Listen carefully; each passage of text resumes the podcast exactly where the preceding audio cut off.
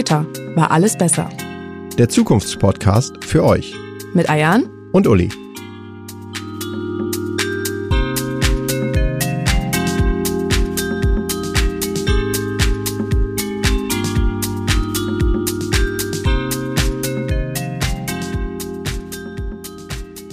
Hallo und herzlich willkommen zu unserer zehnten und letzten Folge vor der Sommerpause. Heute wollen Uli und ich nicht einfach ein Best-of machen oder ein Resümee ziehen, sondern eure Fragen zu unseren Folgen aufgreifen. Ihr habt uns hier einiges an Feedback gegeben und uns auch zahlreiche Fragen geschickt, die wir versucht haben, alle so gut es geht wie individuell zu beantworten. Einige dieser Fragen haben uns aber wirklich zum Nachdenken angeregt oder waren schlichtweg so relevant, dass wir sie euch nicht vorenthalten wollten. Fangen wir gleich mit einer recht persönlichen Frage an dich an, Uli. Wie wird man Zukunftswissenschaftler und wie kommst du zu deinen Thesen? Das ist eine gute Frage. Die Zukunft hat mich ehrlicherweise wirklich schon fast immer fasziniert. Ich weiß noch, dass wir als Kind, dass ich als Kind mal in der Grundschule sollten wir jeder ein Buch vorstellen und ich habe damals das Buch 20.000 Meilen unter dem Meer vorgestellt mit Jules Verne und das fand ich schon gut. Und als Jugendlicher dann irgendwie mit 1984 die ganzen Weltraumfilme, es war ja immer so der Blick in die Zukunft. Ja, und richtig angefangen hat es dann bei mir, dass ich ja das große Glück hatte, im Studium bei meinem späteren Mentor, Professor Opaschowski, studieren zu können und das war ja einer der ersten und auch wirklich renommiertesten Zukunftswissenschaftler Deutschlands. Und der hat mich dann in die Zukunft der wissenschaftlichen Art mitgenommen. Und nach dem Studium habe ich dann in der Stiftung oder einem Vorgänger der Stiftung angefangen.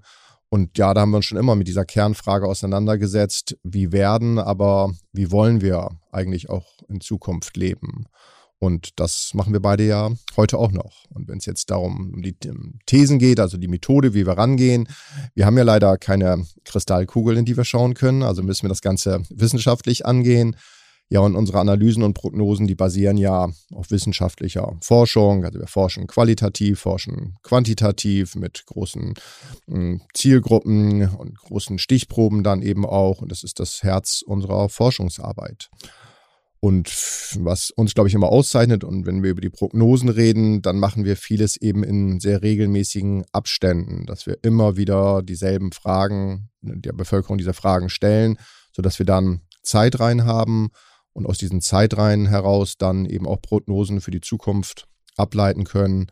Und ansonsten, glaube ich, ja, für uns beide gilt das ja, wir gehen einfach mit offenen Augen und Ohren durch die Welt, hinterfragen so manches, versuchen Sachen zu verstehen, versuchen interessiert und offen für Neues zu sein, um dann eben auch die Forschung voranzutreiben.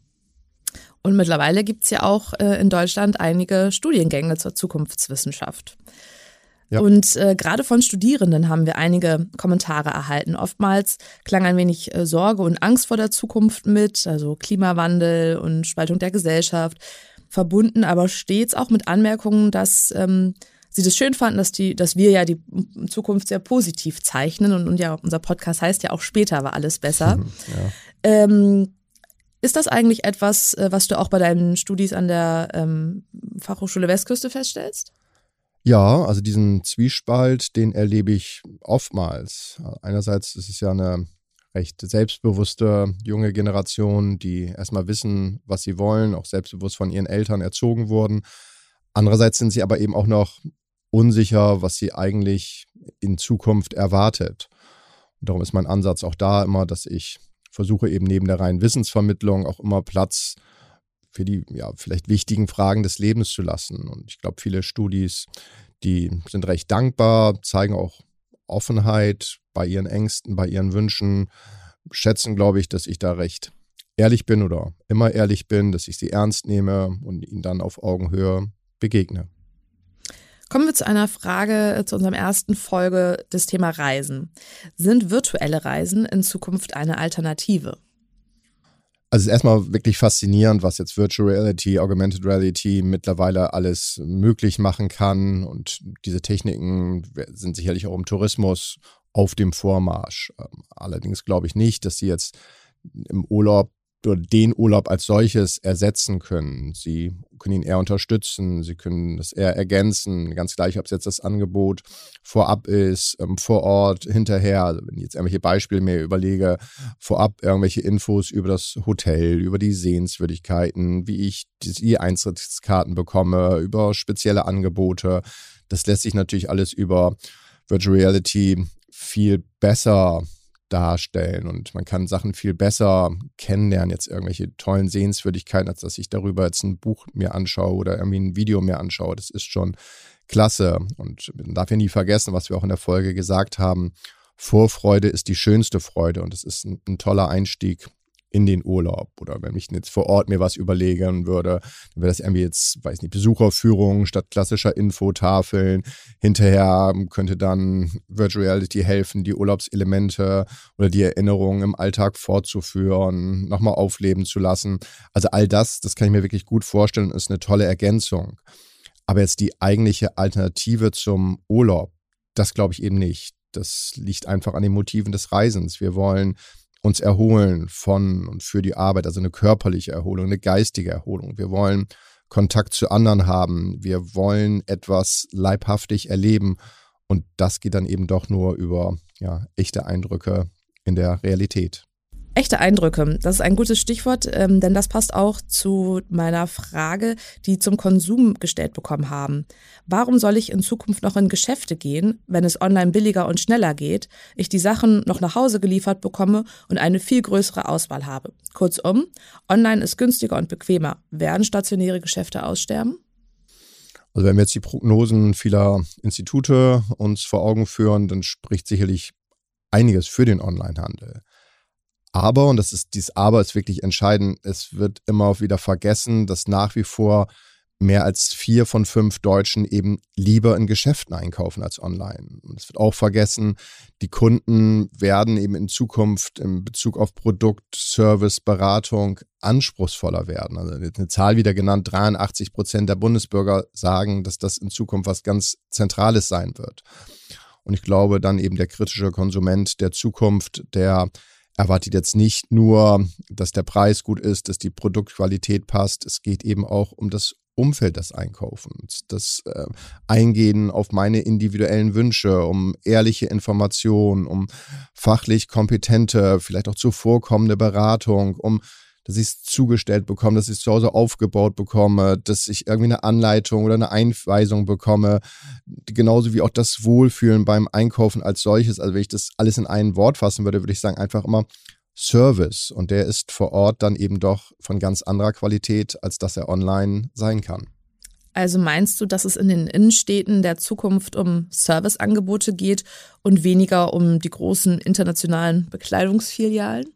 Ja, also ich denke, der Ort der Einkaufsstraße oder das Einkaufscenter, das steht für viel mehr in Zukunft als jetzt für das bloße Shoppen. Es geht eben auch um die Begegnung, um den Austausch, um Inspiration, vielleicht auch um das Verweilen, um das Erleben von etwas. Darum werden, glaube ich, die Innenstädte zukünftig äh, ja, am besten sein, wenn sie eine attraktive Fußgängerzone haben, die eben auch wirklich attraktiv ist und die das nicht jetzt nur irgendwie auf dem Papier sagt.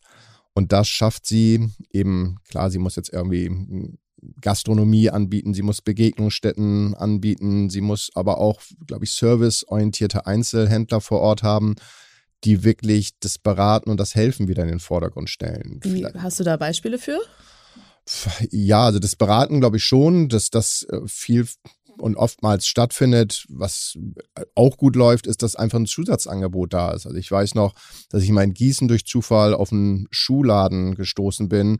Der hat seine Kundschaft aufgefordert, Schuhgeschichten zu schreiben und die wurden dann anschließend, anschließend in so einem Buch veröffentlicht. Die haben auch irgendwelche Veranstaltungen für die Kunden angeboten. Das war damals irgendwie, weiß nicht, von Schuhpflege über Konzerte bis hin zu, ich glaube, es waren Benimmkurse für Kinder. Da kann man jetzt drüber streiten, ob das sinnvoll ist, aber schon spannend. Oder in Österreich gibt es einen Supermarkt, der sich ganz auf die ältere Kundschaft konzentriert. Preisschilder sind größer, Sitzgelegenheiten, kostenlosen Kaffee Umsatz plus lag, glaube ich, fast im zweistelligen Bereich.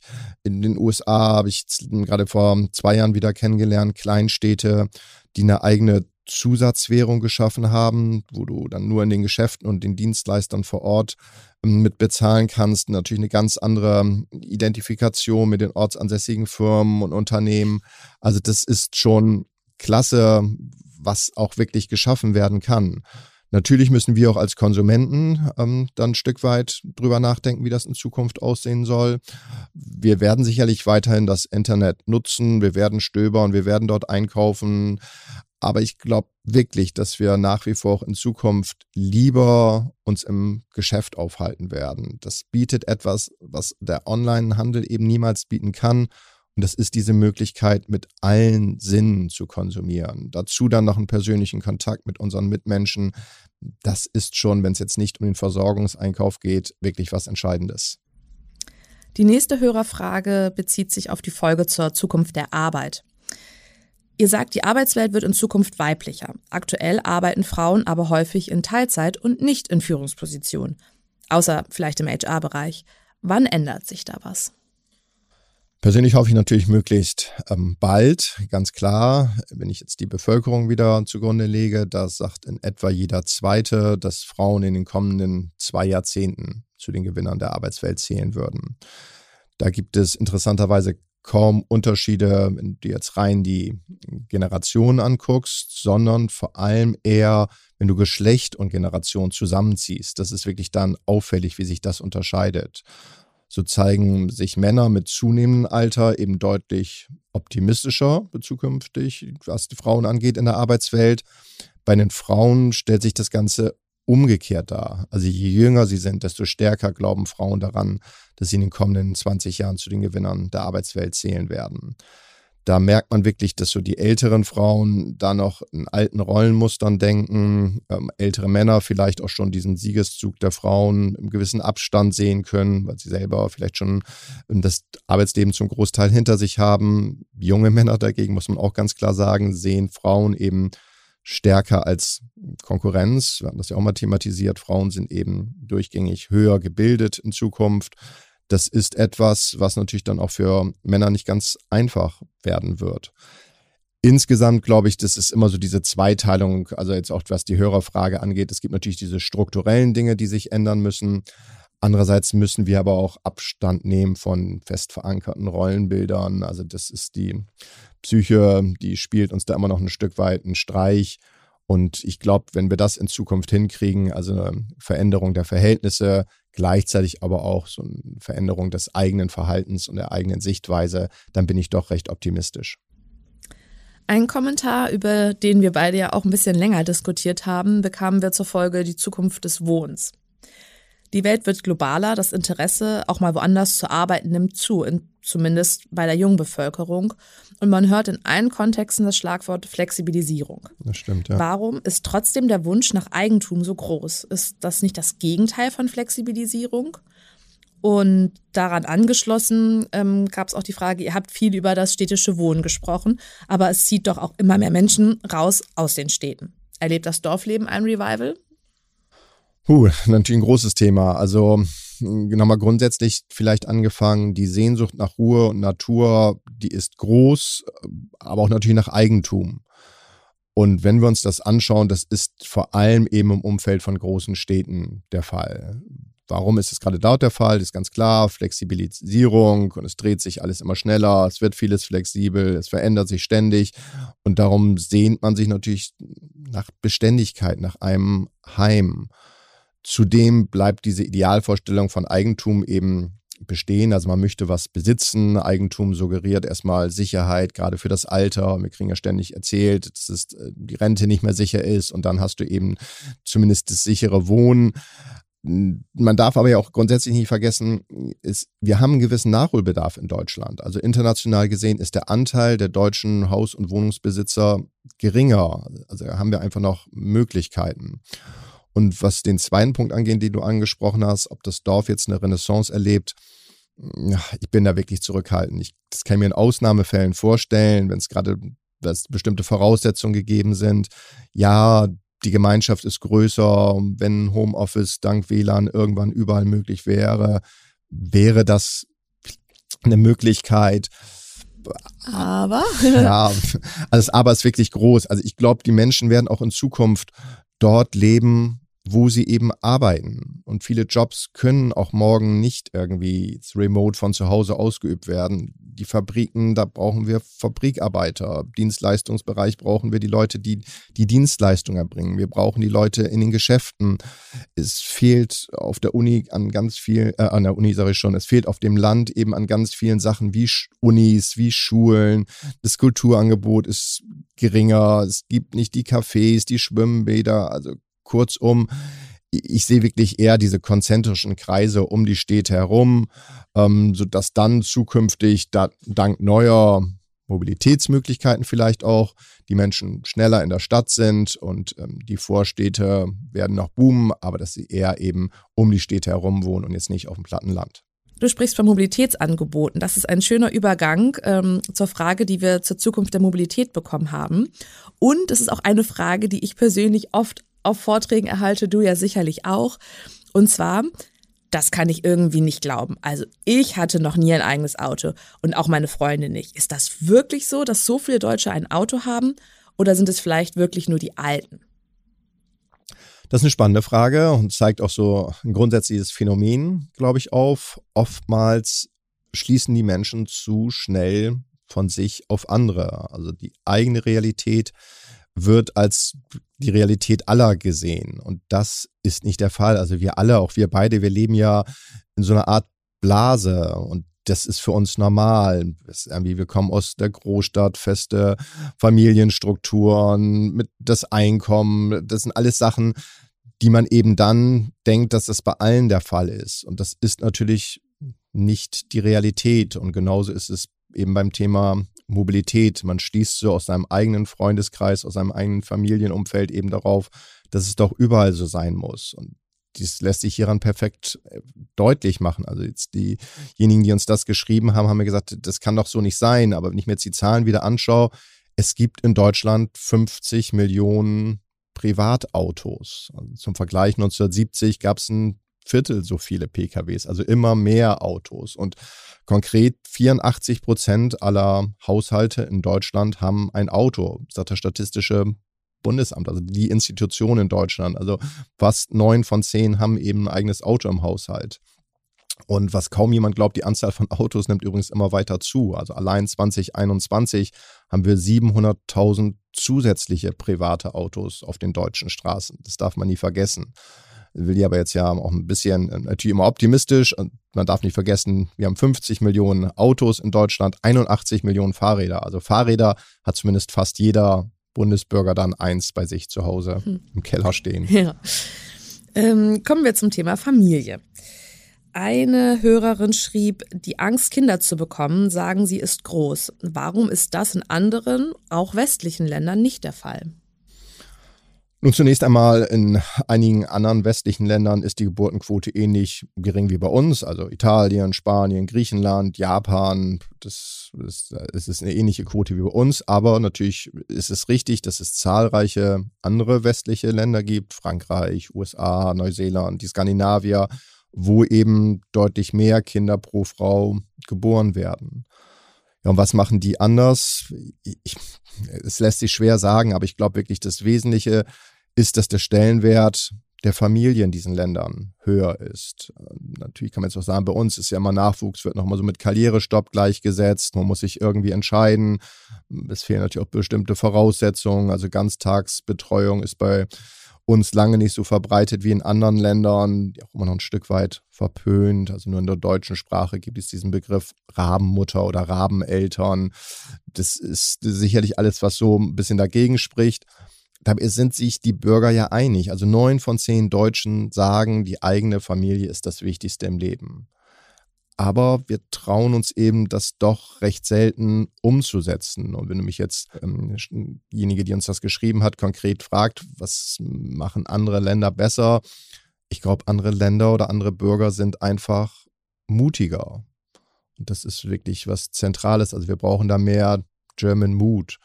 Und natürlich aber auch diese hm, gesellschaftliche Anerkennung. Also nach wie vor Kinder stören ja oftmals in Wohngebieten, in der Nachbarschaft, im Flugzeug, im Restaurant etc. Hier müssen wir als Gesellschaft natürlich weiterhin umdenken und immer wieder daran denken, Kinder sind unsere Zukunft.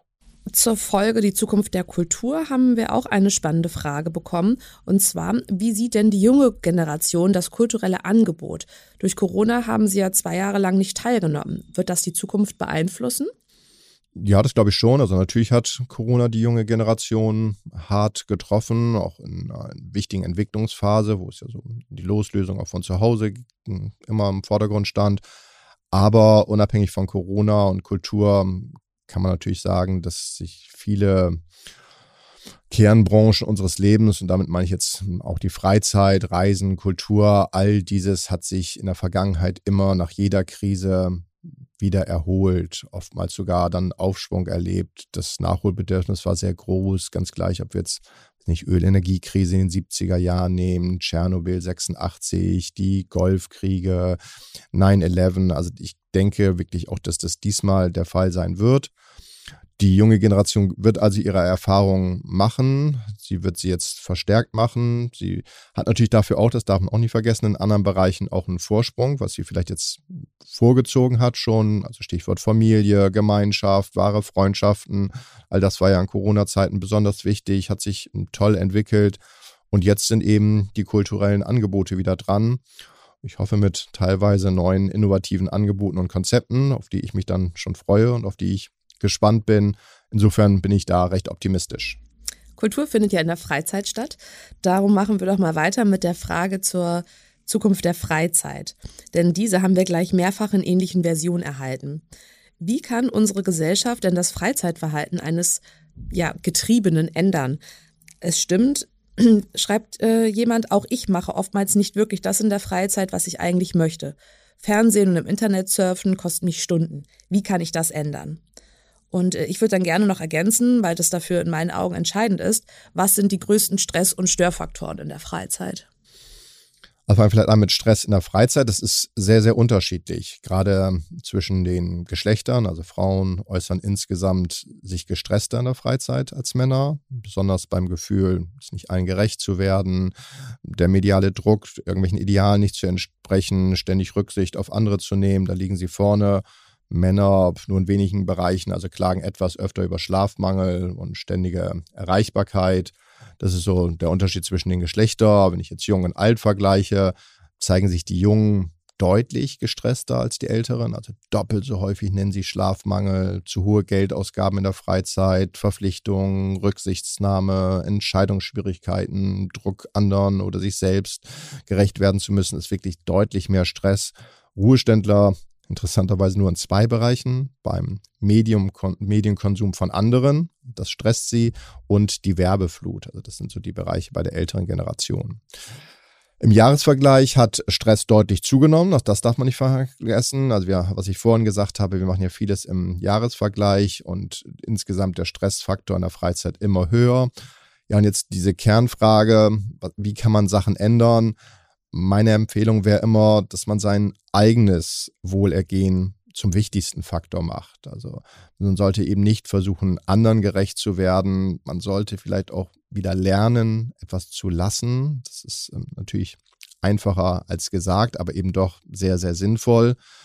Qualität vor Quantität setzen, auch in der Freizeit, nicht zu hohe Erwartungen haben es reicht vielleicht auch, wenn man jetzt nicht den Anspruch hat, jeden Abend in der Woche unterwegs zu sein, sondern vielleicht einmal die Woche was mit anderen machen, einmal im Monat eine bestimmte Aktivität ausgeben, die man dann wirklich gerne möchte. Also sich selber auch jetzt nicht selber unter Druck setzen und da den Stress schon nach vorne kommen lassen. Du sagtest gerade, man muss lernen, es zu lassen. Das finde ich spannend. Ähm, wir haben auch eine Frage zu unserer Folge Zukunft der Bildung bekommen und da geht es nämlich auch ums Lernen und zwar um das lebenslange Lernen. Und da schreibt jemand, wozu lebenslanges Lernen? Ehrlich gesagt möchte ich nicht mit 50 noch einmal einen neuen Job erlernen. Ich habe mir den Ruhestand verdient. Was sagst du dazu? Und mit 50 in Ruhestand, dann bin ich ja bald reif sozusagen, finde ich schon mal sehr gut. Nein, ähm, man muss erstmal klarstellen, also beim lebenslangen Lernen geht es jetzt ja nicht um irgendwie eine Selbstoptimierung oder darum, möglichst lange zu arbeiten und der Wirtschaft zu dienen. Es geht eben vielmehr darum, ein aktiver Teil der Gesellschaft zu bleiben und sich selbst jetzt nicht irgendwie abzuschreiben. Lernen ist jetzt ja nicht Qual oder Pflicht, sondern befähigt uns eben einerseits klar, den Job möglichst lange auszuführen und, und, ohne dass ich jetzt kontinuierlich irgendwie mich weiterbilde, wird es natürlich in der zunehmend digitalen Welt und globalisierten Welt schwerer. Andererseits hält uns Neues eben aber auch selber geistig fit, ist eine Voraussetzung, dass wir gute Gespräche führen, dass wir den eigenen Horizont erweitern, dass wir, wenn wir uns weiterbilden, es gibt uns Hilfestellung im Leben, das verändert uns, Veränderungen sind ja immer auch eine Weiterentwicklung und es tut einfach gut. Ich glaube, was immer nur wieder wichtig ist, ich hoffe, das haben wir in dem Podcast zur Bildung auch deutlich gemacht, Bildung muss den Bürger eben bei seinen individuellen Bedürfnissen abholen, darf ihn jetzt nicht überfordern oder unterfordern. Fordern schon, aber jetzt nicht eben überfordern oder unterfordern. Und ja, was ich auch im Podcast gesagt habe, ich bleibe dabei, Bildung kann Spaß machen, wenn es gut gemacht ist. Unsere Folge war jetzt ja heute ein bisschen anders. Einige Kategorien haben gefehlt, aber ähm, was kommt, was bleibt, was geht, das soll doch zum Abschluss noch dabei sein. Uli, erzähl uns doch nochmal, was erwartet die Hörer denn in der nächsten Staffel? Was kommt bei später war alles besser? Spannende Fakten aus der Forschung, mehr Zukunftsprognosen, also wir werden noch mehr eigene Prognosen für die Zukunft erstellen. Wir werden auch mehr Forschungsfragen von uns thematisieren, in denen wir dann gerade aktuell forschen, wo wir vielleicht auch noch nicht das Ergebnis haben, also mehr auch schon in den Forschungsprozess mit reinnehmen. Und wir würden ja gerne eine neue Rubrik machen, bisschen wie wir es heute gemacht haben, vielleicht zum Ende jeder Rubrik immer so mit den Hörerfragen, dass wir das irgendwie einbauen. Und wovon müssen sich unsere Hörer verabschieden? Was geht?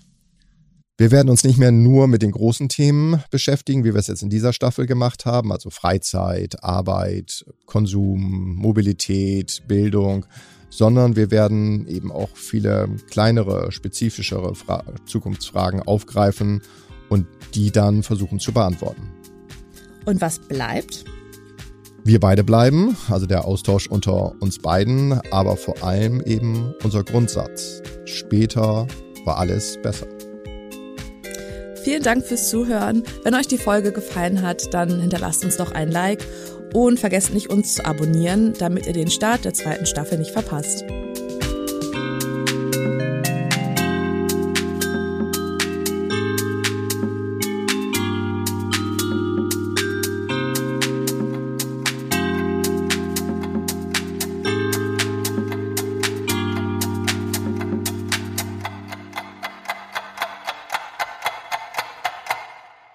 Dieser Podcast wird produziert von Podstars